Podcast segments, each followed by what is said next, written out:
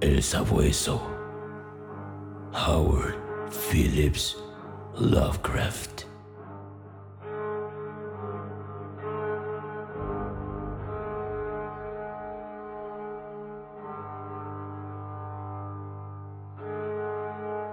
En mis torturados oídos resuenan incesantemente un chirrido y un aleteo de pesadilla, y un breve ladrido lejano como el de un gigantesco sabueso. No, no es un sueño. Y temo que ni siquiera sea locura, ya que son muchas las cosas que me han sucedido para que pueda permitirme esas misericordiosas dudas. Saint John es un cadáver destrozado. Únicamente yo sé por qué. Y la índole de mi conocimiento es tal que estoy a punto de saltarme la tapa de los sesos por miedo a ser destrozado del mismo modo. En los oscuros e interminables pasillos de la horrible fantasía vagabundea Némesis, la diosa de la venganza negra y disforme que me conduce a aniquilarme a mí mismo. Que perdone el cielo la locura y la morbosidad que atrajeron sobre nosotros tan monstruosa suerte. Hartos ya con los tópicos de un mundo prosaico, donde incluso los placeres del romance y de la aventura pierden rápidamente su atractivo Saint John y yo habíamos seguido con entusiasmo todos los movimientos estéticos e intelectuales que prometían terminar con nuestro insoportable aburrimiento. Los enigmas de los simbolistas y los éxtasis de los prerrafaelistas fueron nuestros en su época. Pero cada nueva moda quedaba vaciada demasiado pronto de su atrayente novedad. Nos apoyamos en la sombría filosofía de los decadentes y a ella nos dedicamos aumentando paulatinamente la profundidad y el diabolismo de nuestras penetraciones.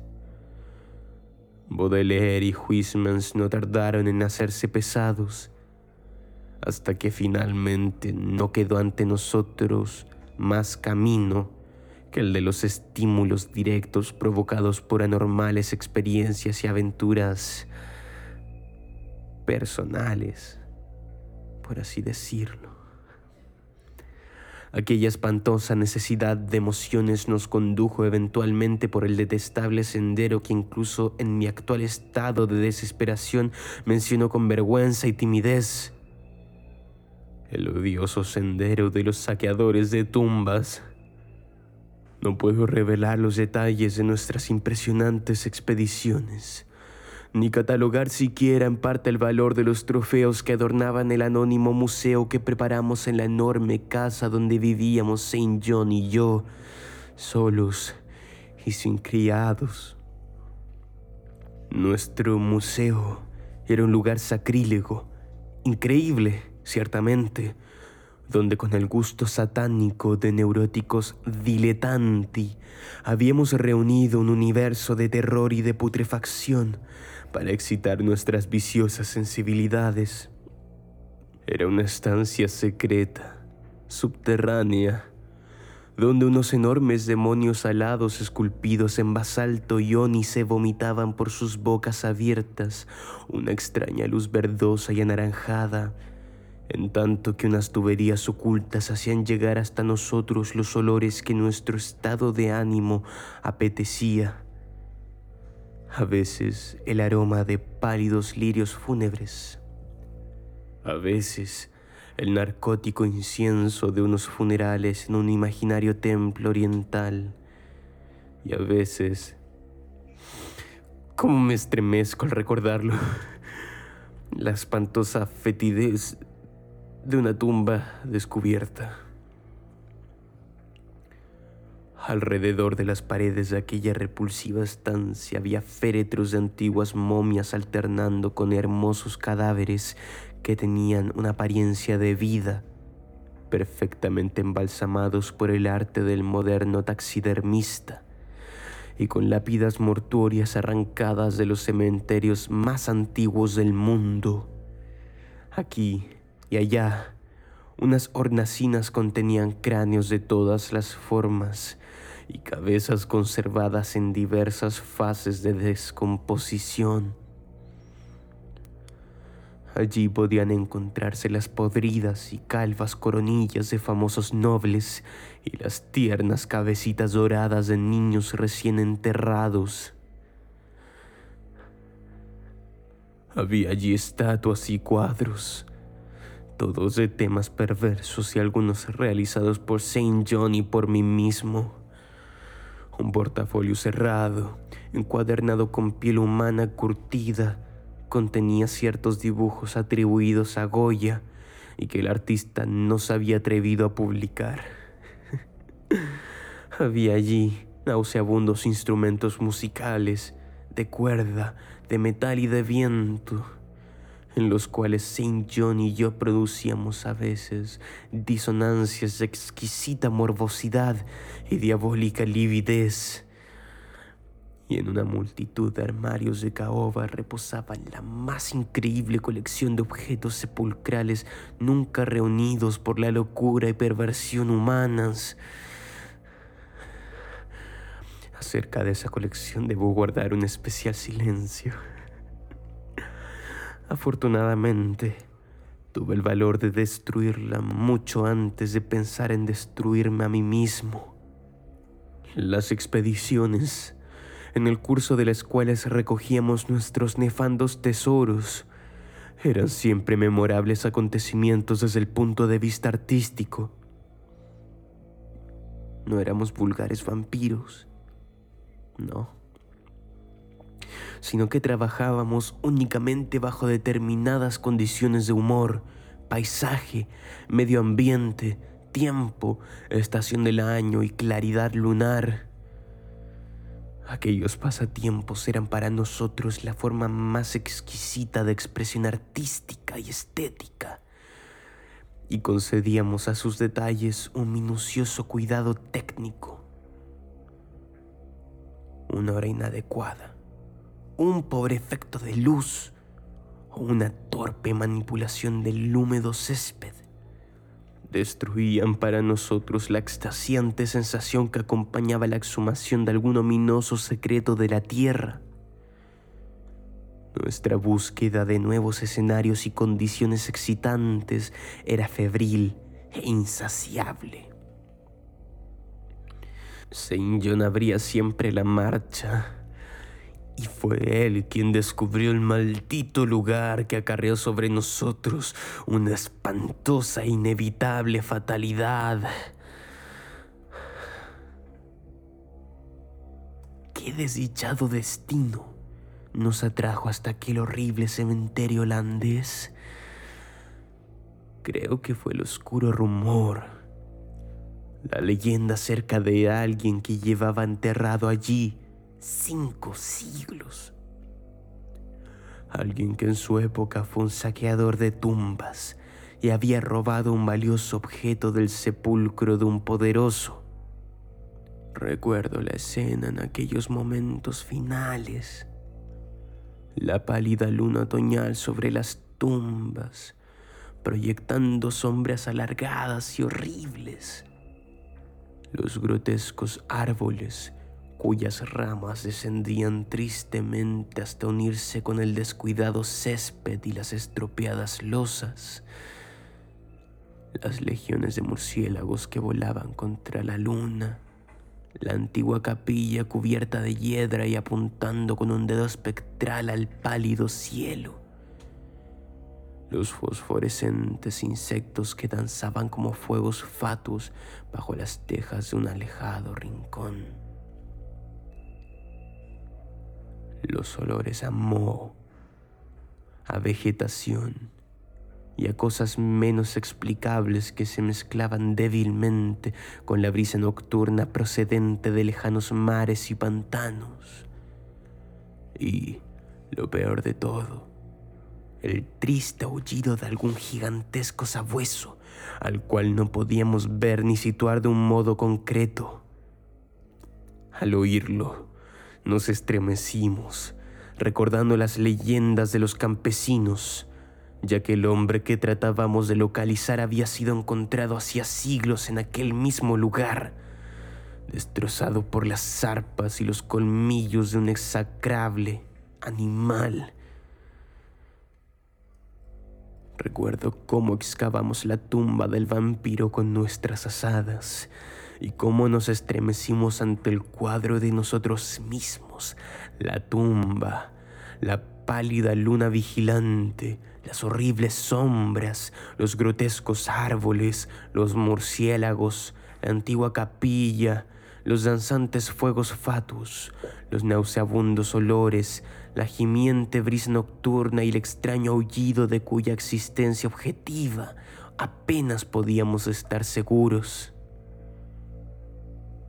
Luego, nuestros asadones chocaron contra una sustancia dura y no tardamos en descubrir una enmohecida caja de forma oblonga. Era increíblemente recia, pero tan vieja que finalmente conseguimos abrirla y regalar nuestros ojos con su contenido. Mucho, sorprendentemente mucho, era lo que quedaba del cadáver a pesar de los 500 años transcurridos.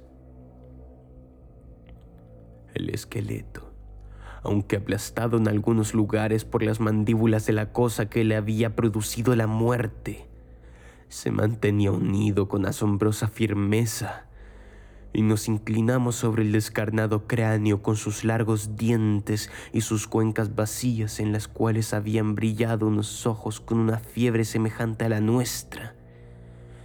En el ataúd había un amuleto de exótico diseño que, al parecer, estuvo colgado del cuello del durmiente. Representaba a un sabueso alado o a una esfinge con un rostro semicanino y estaba exquisitamente tallado al antiguo gusto oriental en un pequeño trozo de jade verde. La expresión de sus rasgos era sumamente repulsiva sugeridora de muerte, de bestialidad y de odio. Alrededor de la base llevaba una inscripción en unos caracteres que ni Saint John ni yo pudimos identificar. Y en el fondo, como un sello de fábrica, aparecía grabado un grotesco y formidable cráneo en cuanto echamos la vista encima del amuleto, supimos que debíamos poseerlo, que aquel tesoro era evidentemente nuestro botín. Aún en el caso que nos hubiera resultado completamente desconocido, lo hubiéramos deseado. Pero al mirarlo de más cerca, nos dimos cuenta de que nos parecía algo familiar. En realidad, era ajeno a todo arte y literatura conocida por lectores cuerdos y equilibrados. Pero nosotros reconocimos en el amuleto la cosa sugerida en el prohibido Necronomicon del árabe loco Abdul al-Hasred, el horrible símbolo del culto de los devoradores de cadáveres de la inaccesible Leng en el Asia Central. No nos costó ningún trabajo localizar los siniestros rasgos descritos por el antiguo demonólogo árabe, unos rasgos extraídos de alguna oscura manifestación sobrenatural de las almas de aquellos que fueron vejados y devorados después de muertos. Apoderándonos del objeto de jade verde, dirigimos una última mirada al cavernoso cráneo de su propietario y cerramos la tumba, volviendo a dejarla tal como la habíamos encontrado. Mientras nos marchábamos apresuradamente del horrible lugar, con el amuleto robado en el bolsillo de Saint John, nos pareció ver que los murciélagos descendían en tropel hacia la tumba que acabábamos de profanar, como si buscaran en ella algún repugnante alimento pero la luna de otoño brillaba muy débilmente y no pudimos saberlo a ciencia cierta. Al día siguiente, cuando embarcábamos en un puerto holandés para regresar a nuestro hogar, nos pareció oír el leve y lejano aullido de algún gigantesco sabueso. Pero el viento de otoño gemía tristemente y no pudimos saberlo con seguridad. Menos de una semana después de nuestro regreso a Inglaterra, comenzaron a suceder cosas muy extrañas. Saint John y yo vivíamos como reclusos, sin amigos, solos y en unas cuantas habitaciones de una antigua mansión en una región pantanosa y poco frecuentada, de modo que en nuestra puerta resonaba muy raramente la llamada de un visitante. Ahora, sin embargo, estábamos preocupados por lo que parecía ser un frecuente roce en mitad de la noche, no solo alrededor de las puertas, sino también alrededor de las ventanas, lo mismo en las de la planta baja que en la de los pisos superiores. En cierta ocasión imaginamos que un cuerpo voluminoso y opaco oscurecía la ventana de la biblioteca cuando la luna brillaba contra ella, y en otra ocasión creímos oír un aleteo no muy lejos de la casa. Una minuciosa investigación no nos permitió descubrir nada. Empezamos a atribuir aquellos hechos a nuestra imaginación, turbada aún por el leve y lejano aullido que nos pareció haber oído en el cementerio holandés. El amuleto de Jade reposaba ahora en una hornacina de nuestro museo, y a veces encendíamos una vela extrañamente aromada delante de él. Leímos mucho en el Necronomicon de Al-Hazred acerca de sus propiedades y acerca de las relaciones de las almas con los objetos que las simbolizan y quedamos desasosegados por lo que leímos. Luego llegó el terror. La noche del 24 de septiembre de 1915 oí una llamada en la puerta de mi dormitorio. Creyendo que se trataba de Saint John, lo invité a entrar, pero solo me respondió una espantosa risotada. En el pasillo no había nadie. Cuando desperté a John y le conté lo ocurrido, manifestó una absoluta ignorancia del hecho y se mostró tan preocupado como yo. Aquella misma noche, el leve y lejano aullido sobre las soledades pantanosas se convirtió en una espantosa realidad. Cuatro días más tarde, mientras nos encontrábamos en el museo, oímos un cauteloso arañar en la única puerta que conducía a la escalera secreta de la biblioteca. Nuestra alarma aumentó, ya que, Además, en nuestro temor a lo desconocido, siempre nos había preocupado la posibilidad de que nuestra extraña colección pudiera ser descubierta. Apagando todas las luces, nos acercamos a la puerta y la abrimos bruscamente de par en par. Se produjo una extraña corriente de aire y oímos como si se alejara precipitadamente una rara mezcla de susurros, risitas entre dientes y balbuceos articulados. En aquel momento no tratamos de decidir si estábamos locos, si soñábamos o si nos enfrentábamos con una realidad. De lo único que sí nos dimos cuenta con la más negra de las aprensiones fue que los balbuceos aparentemente incorpóreos habían sido proferidos en idioma holandés.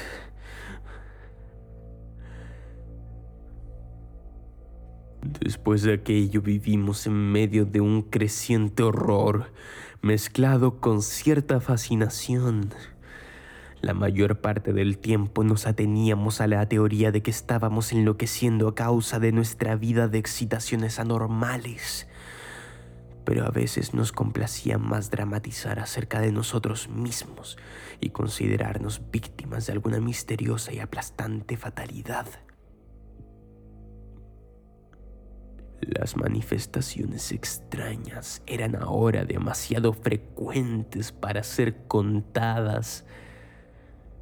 Nuestra casa solitaria parecía sorprendentemente viva con la presencia de algún ser maligno cuya naturaleza no podíamos intuir. Y cada noche aquel demoníaco aullido llegaba hasta nosotros cada vez más claro y audible.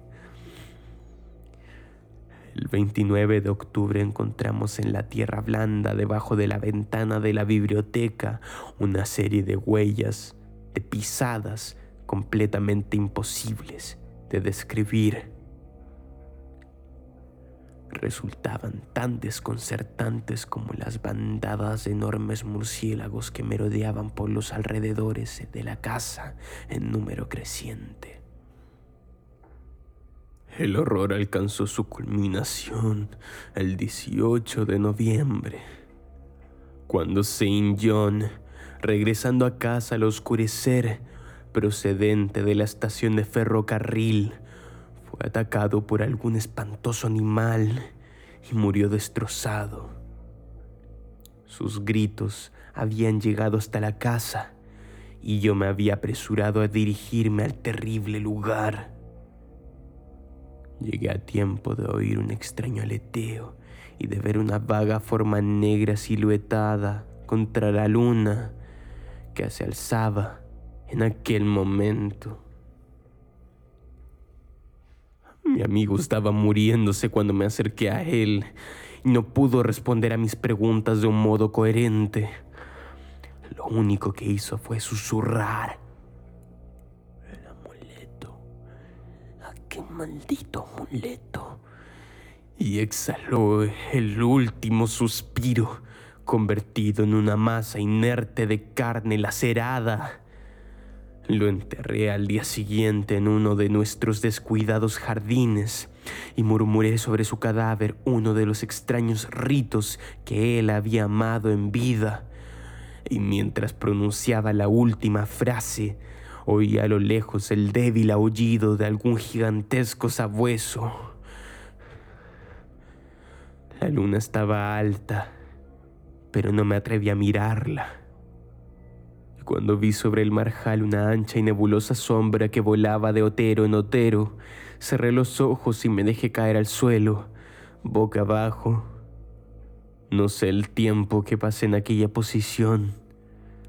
Solo recuerdo que me dirigí temblando hacia la casa y me prosterné delante del amuleto de jade verde. Temeroso de vivir solo en la antigua mansión, al día siguiente me marché a Londres llevándome el amuleto después de quemar y enterrar el resto de la impía colección del museo.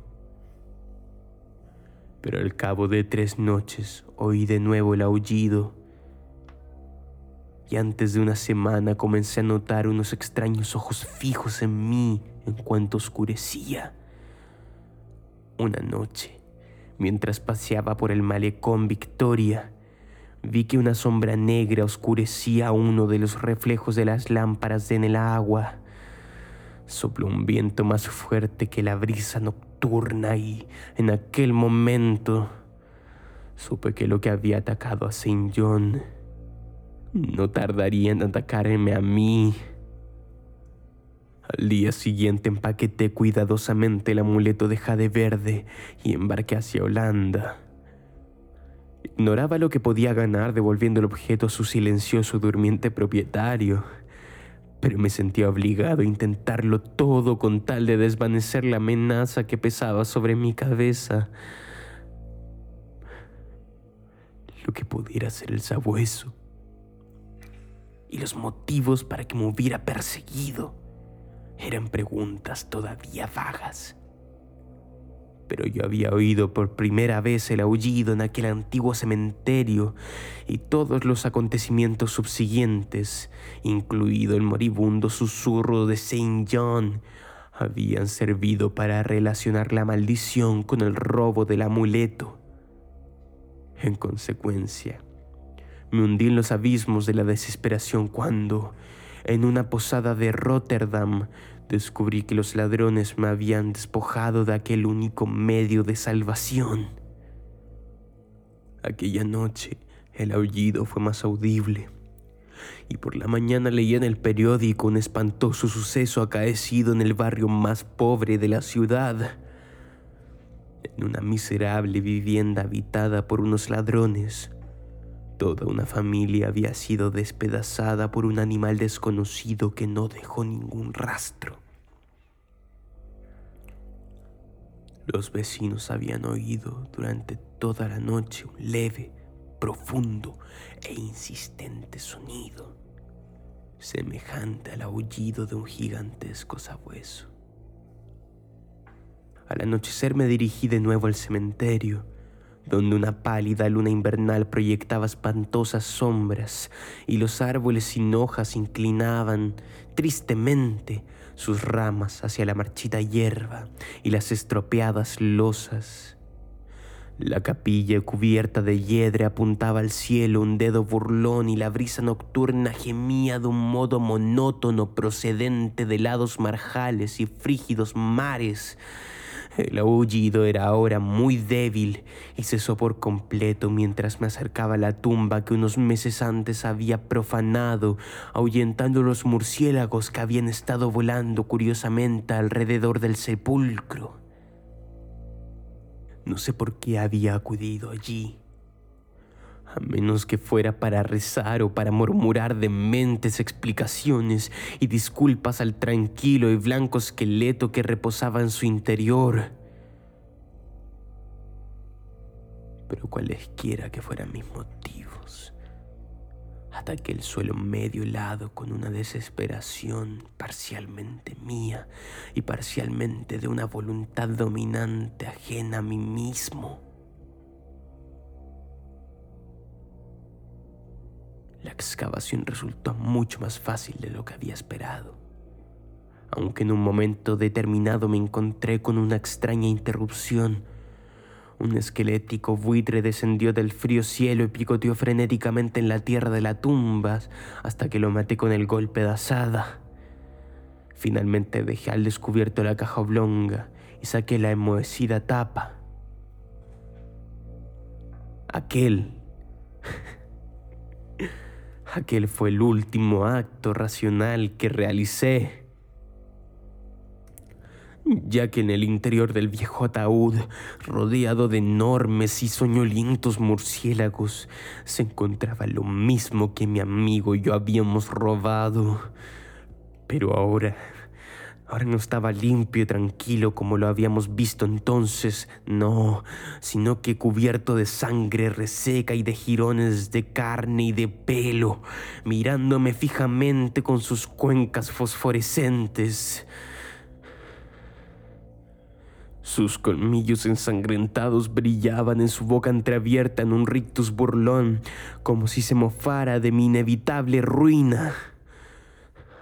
Y cuando aquellas mandíbulas dieron paso a un sardónico aullido, semejante al de un gigantesco sabueso, y vi que en sus sucias garras empuñaba el perdido y fatal amuleto de jade verde, eché a correr gritando estúpidamente, hasta que mis gritos se disolvieron en estallidos de risa histérica.